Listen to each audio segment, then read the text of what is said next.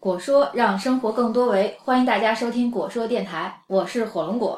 啊、大家好，我是奇异果。今天这期节目呢，想做一个很有意思的话题啊，就是只有我们两个人。起因呢，是因为我前一段时间收到了一位朋友寄来的一张李宇春的专辑，名字叫做《一九八七我不知会遇见你》。正好我们我跟火龙果二零一四年吧，五月八号，五月八号的时候开始运营整个的呃微信、微博以及后续嗯上上个月吧，就是有了我们这个果说这个小品牌。对对对，有了这么一个小的小小小东西吧，像像一个小孩子一样，所以说我们特别想跟大家分享一下这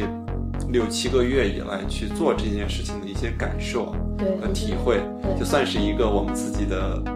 对这个孩子也好，对于各位听众也好，对于支持我们的也好，一个交代。对，这半年来做来的。就是煽情点说，就是二零一四，我不知会遇见你。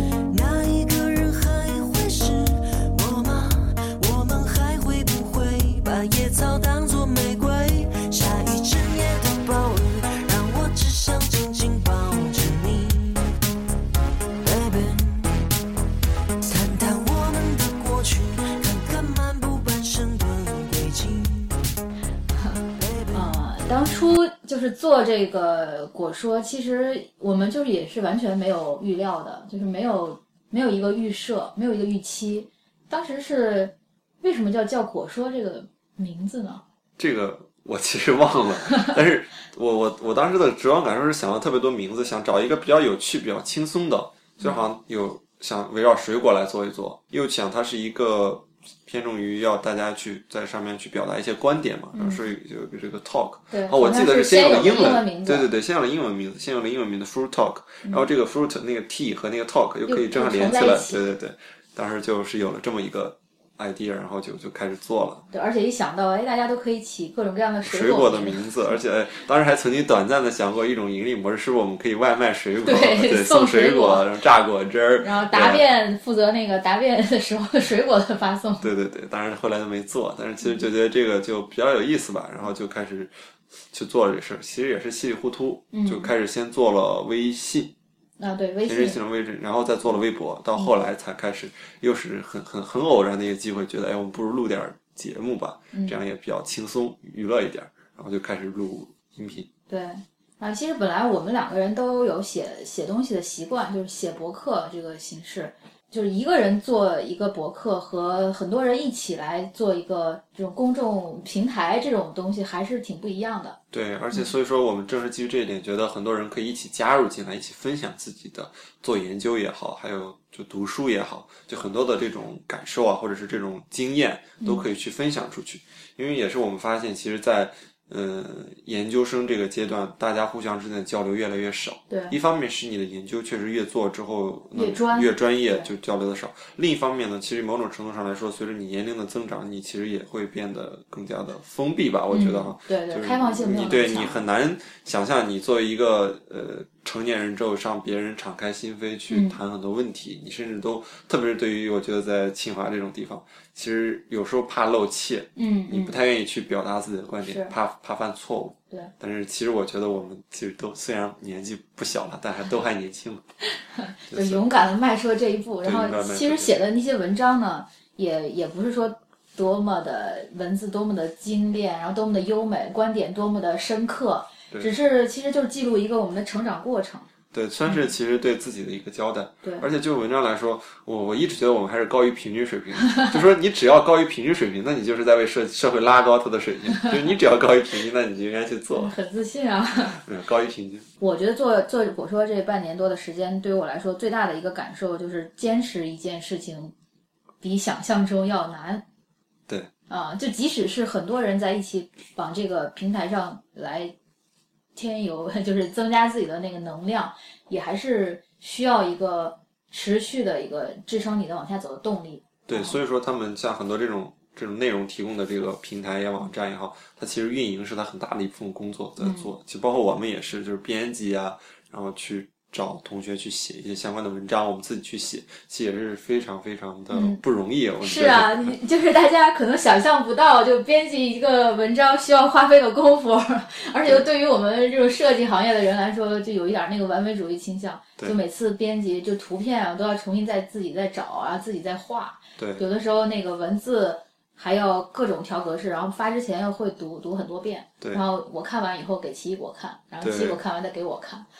所以说这还有一个问题就是我们坚持的当时说发原创，嗯。就尽就不转载，就不要转载其他的文章，因为我们觉得也是创立之初的时候，也不说创立了，就说做这个事儿之前就发现大量的其实公众号也好，微博也好，都是在转发转发，真正在贡献有价值的内容的其实非常少。嗯。就是我们哪怕读者少，三五个也好，七八个也好，哎，我们真的想去做一些有价值的事情，它能够沉淀下来，以后后人再翻的时候，这就是像以前我对对，还有用的，它能沉淀下来一些东西，它不是我们不追求，从来没有追求时效性，它要追着现在流行的趋势走，没有，就是有它是否有价值，是我们最重要的一个嗯。判断标准。当然了，就是这种流行性的东西，我们也还是会关注的。比如说之前音频的时候聊情怀是什么，嗯，对。就是也是这段时间大家比较就是思考的比较多的一件事儿。对，但是我们去关注这些热点的同时，我们更想去探讨背后的一些更不随时间变化的一些东西。那你觉得在这个过程中，让你印象最深刻的是什么呢？印象最深刻的，其实还是我自己觉得第一次是感觉是线下活动，嗯就因为我们觉得一个差异性的点就是我们可以做一些围绕学校，然后围绕着周围的同学做一些线下活动。嗯这线下活动呢，就可以更好的一些、更轻松的形式去面对面的交流，嗯最高效的一种沟通方式。对，我后来觉得每次活动参加的人还挺多的，就是对得到反馈都挺好，而且很多人也想，也愿意贡献自己的知识也好，愿意贡献自己的力量去分享吧。其实我觉嗯得我们是一个很强的一种分享精神。对对，分享分享特别重要。而且这个线下活动，我们其实有有过五期，有两期是讲这个 GIS 可数据可视化的，对对对，然后还有一期是讲定量和定性研研究的，然后请了两位请到了两大咖对 大咖 两位老师，然后呃，然后就是讲文献文献检索，对啊、再有一次是还有一次什么？我也忘了。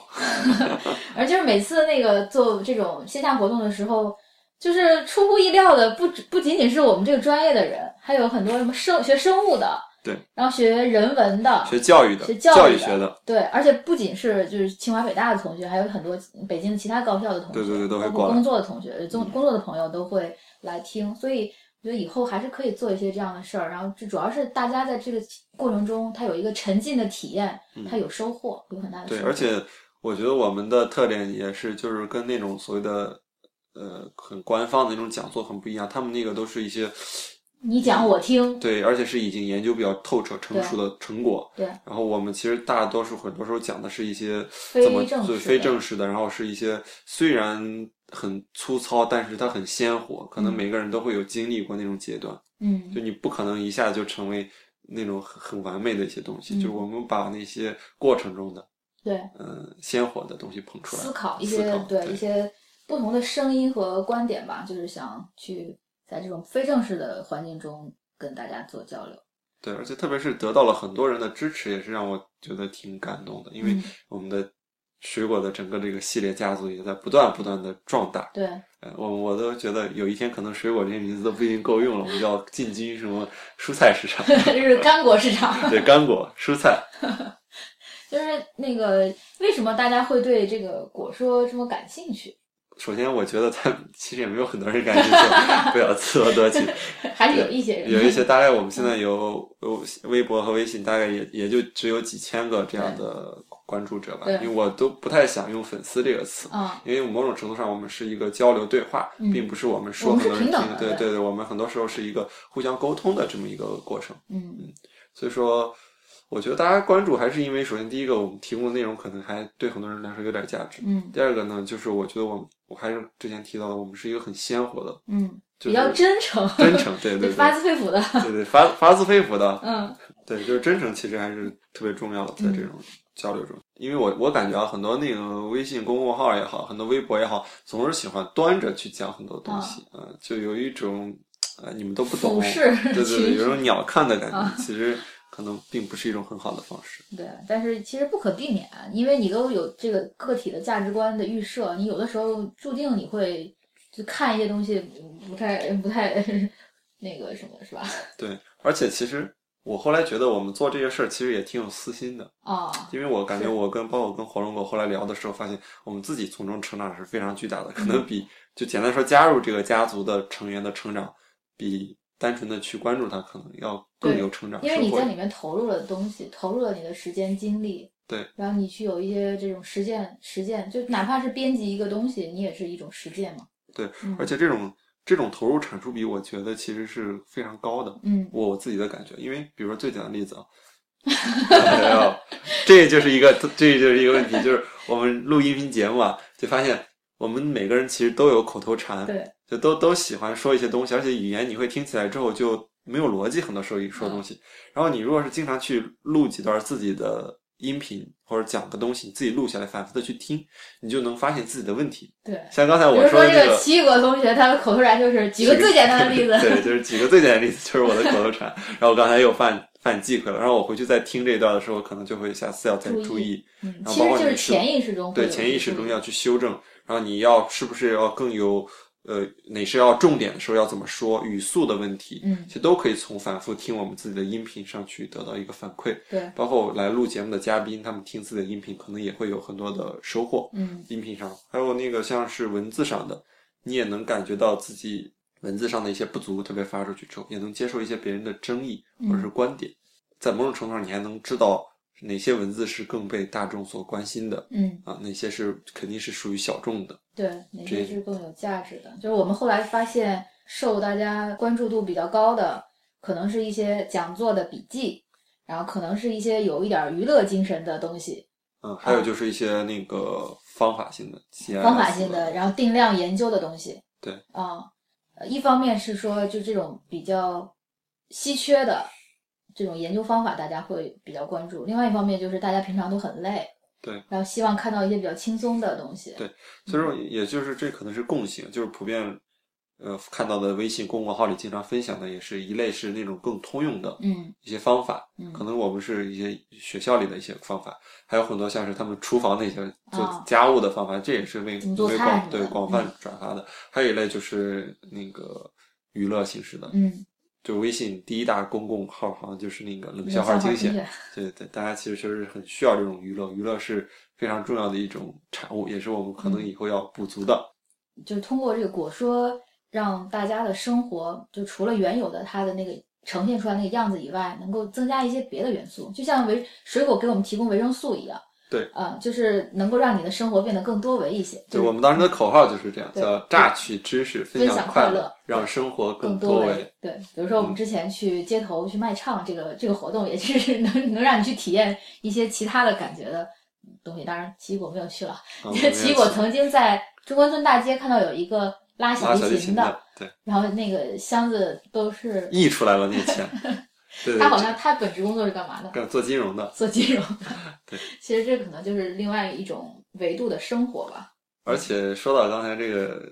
溢溢出来这事儿，我们其实也曾经讨论过好多次这种所所所谓的要怎么去维持它一个良性的运营，就它至少是能够自自给自足的这么，一种运营模式。对，因为我们每次录节目什么的，我们都要在一个特定的场地，然后也不好意思不给老板一些茶水钱。对对对，就是无论是场地上的一些投入啊，然后包括我们去做一些东西，其实还是或多或少会产生一些啊，支出对，嗯，所以我们也想过怎么着，就是能够给大家在给大家提供这个服务的基础上，对能够支撑我们这个平台接着做下去。对，因为嗯现在我看我观察到了很多做这种这种东西的一些个人也好，企业也好，其实面临的特别大的一个问题，就是这种所谓带有媒体属性的这种如何去保持一个比较良性的平衡，嗯，是吧？打广告的，对，然后卖东西的，啊，然后各种各样都有，嗯一收收就是收打赏费的，对，之前发现的模式叫一加一，就情怀加面包模式，就是你做做一件不盈利的事儿，得有一件做盈利的事儿是养这个事儿对，来支撑。对，比如说那些游戏主播去卖肉松饼，对对对，对，我们像改天是不是也得卖点肉松饼？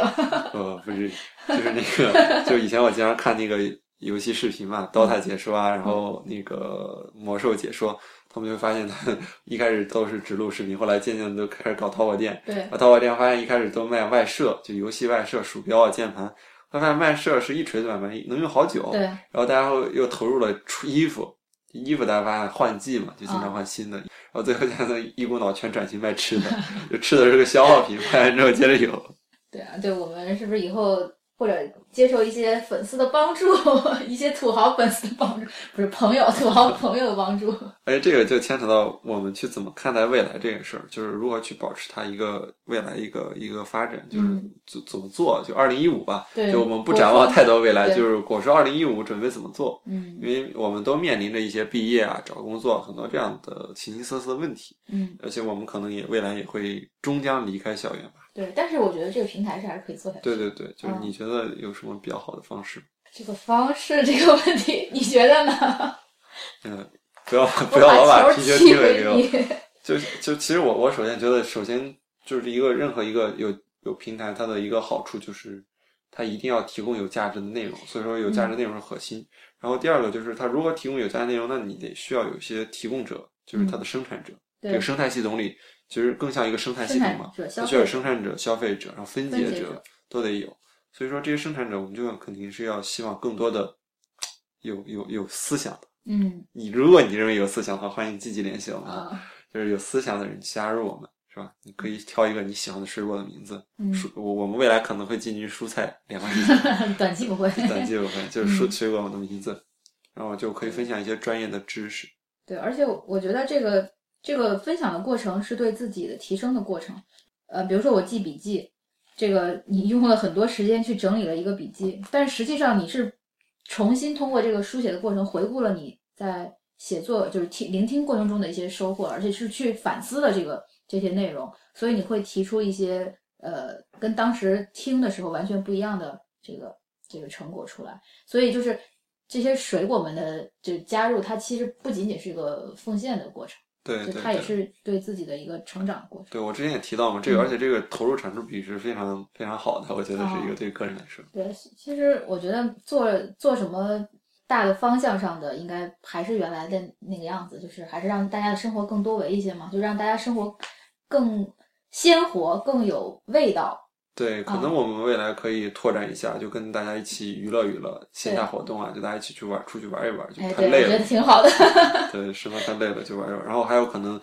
我觉得是要做做到比较极致，就比较好。比如说我们未来可能真的是要探讨，就是关于学校的学术的呀、研究的问题，我们就尽量请更多的对得深，得嗯尽量请更多的人加入进来，就专业的人去做一些顾问、加入进来，然后提供比较就是对对成熟、成稍微成熟一些的，然后思考比较深入一些的对对这个成果，就是大家比较需要的东西。对对对。嗯啊，包括我们还想做一些那个大家的硕士啊或者是本科、硕士、博士的的一些文章啊，以及一些研究的问句，就是数据啊，你收集的一些，可能还有一些这样的对，收。集收集整理，然后共享。对，就大家嗯自己去共享，然后这样的一种。对，是二零一五，我觉得那个果说的网站可能会上线。对，应该会上线。就是我们虽然挂了好久，就是那个 fruit talk 点 net 嗯，一直一直还没有上线对，啊。对，那还要考虑一笔服务器的费用。嗯，小钱儿还是好说的。我们可能可以做点本子，就是我们觉得现在那个就是自己用的这种笔记本儿，它的那个品质，呃对，其实是有很大问题的。对。啊，然后但是那种特别好的品牌又特别特别贵贵，对，所以自己能不能做一些本子，一一方面自己用，另外一方面也给就是水果们提供点福利。对对然后喜欢本子的同学也可以，就是我们来一起做嘛。对，嗯，这样的话，其实就是也欢迎很多喜喜欢我们这个东西的人去积极分享一下你你嗯觉得一个比较好的一些建议。对，嗯就我们未来怎么走，然后可以你说了算，就是二零一五。呃，你说了不算，还是我们说了算。但是我们会积极采取各种各样的建议。嗯，二零一五，我不知会遇见谁。对，不知会遇见谁。还有最后，就是你觉得这个事儿它终极的模式会是什么？当然，就虽然是说到二零一五，就是你觉得这一类的事儿吧，嗯因为我觉得微信可能或者是这种微博可能终将消亡嘛，就它嗯下一代它的一种形态是什么？我觉得可能是为有限的一群人提供全方位的服务，是吗？我觉得有可能，就是可能是对就是有共同需求和就是共同爱好的一波小小范围的群体，然后提供从居家、结婚、生子，然后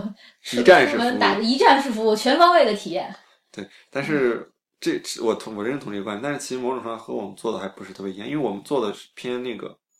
年轻人这个或者高校这个群体，这群体其实一个典型的特征就是有理想，但是没有比较稳定的收入。啊，你那种一站式收入对对对，确实，嗯。就是我我甚至后来会觉得这个模式的终极服务会是一种维基百科式的众包式服务，就是全志愿、纯志愿的形式，一个非常小的团队，嗯，但是是能够撬动一件非常大的事情，大家都哦自愿的贡献自己的东西。对，志愿说到志愿这个，有一个公众号就叫 什么叫一览众山小，那个公众号就全都是志愿者来维护的。对，也哦欢迎就是有共享精神的，就是你觉得虽然可能做一个作者，做一个水果去写文章，嗯有点有点困难的话，嗯那你可以做一个蔬菜批发、呃水果批发商，去做一些志愿的工作。嗯，对，就是还是本着开放共享，能够更多的对每个人的成长有一些帮助，有一些促进。对，啊、反正二零一四年我们还活着，活得还挺好。就是，就我说的是我说这个事儿。嗯嗯，希望二零一五年我们能活得更好。对，嗯，好那好，这期这期就拉拉杂杂谈了这么多，对谢谢那我们就大家的支持。2015再见二零一五再见。嗯最火热的流行歌，也已经随岁月改名叫复古。中，亲爱的，看看那些故事。